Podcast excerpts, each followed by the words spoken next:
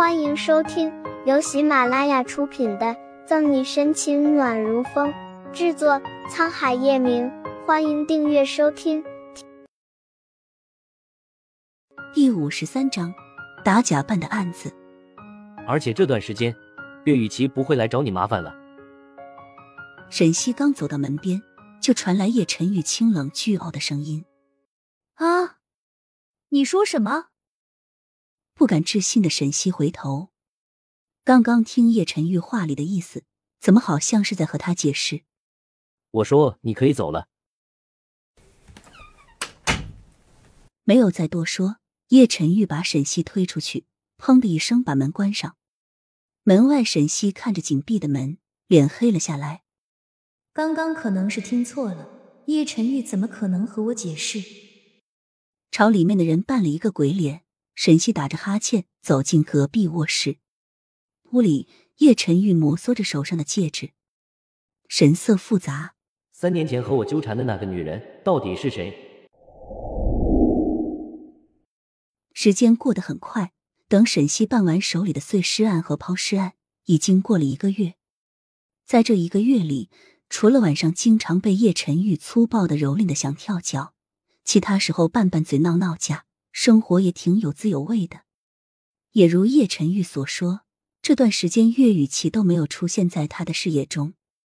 宋母的身体在半个月前好的差不多出院，宋也来上班了。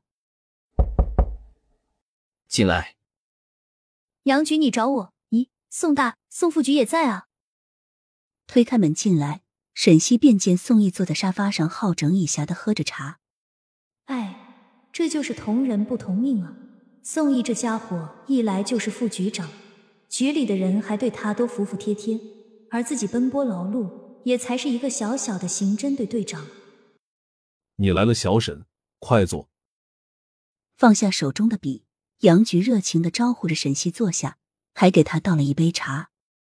这段时间他可是听说了，叶氏的那位每天都来接送小沈上下班，关系极为亲密，如同男女朋友。叶晨玉他不敢招惹，作为女朋友的沈西，他自然也得好好供着。如果哪天警局有事，好歹也有人找。看着杨菊笑得像朵开得灿烂的菊花，沈西莫名的打了一个冷战。杨菊今天是吃错药了，不对，应该是这段时间都吃错药了。杨菊，你是不是有重大案子要交给我？战战兢兢的接过杨菊手里的茶。沈西暗中用眼神询问宋毅怎么了，宋毅耸耸肩，表示他也不知道。案子倒是有一个，但不知道算不算重大案件。杨局把今天早上批下来的文件分别拿给宋毅和沈西，简单看完后，沈西秀眉微挑：“我说杨局，我们是刑侦队，不是打假办，这查珠宝仿冒品应该不是我们的职责吧？”部门之间各司其职，我们做了人家的事，那岂不是招人恨吗？宋毅则打算听杨局怎么说，不仅把刑侦队队长找来，还有他这副局长，这件事绝对没有沈西说的那么简单。这件事看上去的确是一个打假扮的案子，但其中却牵连甚广，不是打假扮能做到的。所以上级决定临时抽调一个小组。打假办和刑侦队联手，由宋副局担任小组组长，小沈你担任副组长，务必在三日内破案。听杨局这么一说，沈西喜忧参半，喜的是又可以和宋毅联手办案了，忧的是和其他部门一起，还是限时日破案。看出沈西的担心，杨局拍拍他的肩膀安慰：“小沈，我知道你在担心什么。”但此次案子牵连到下城龙头商业夜市，所以不能有任何疏忽。夜市，沈西惊疑，牵连到夜市，那不就是牵连到叶晨玉了吗？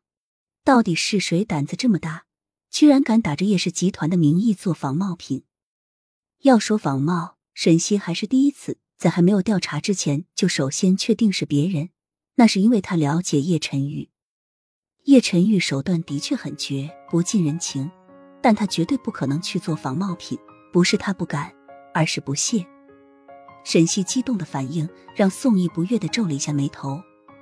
杨局，沈队长平时就有一堆案子要查，不如这个仿冒案全权交给我处理吧。本集结束了，不要走开，精彩马上回来。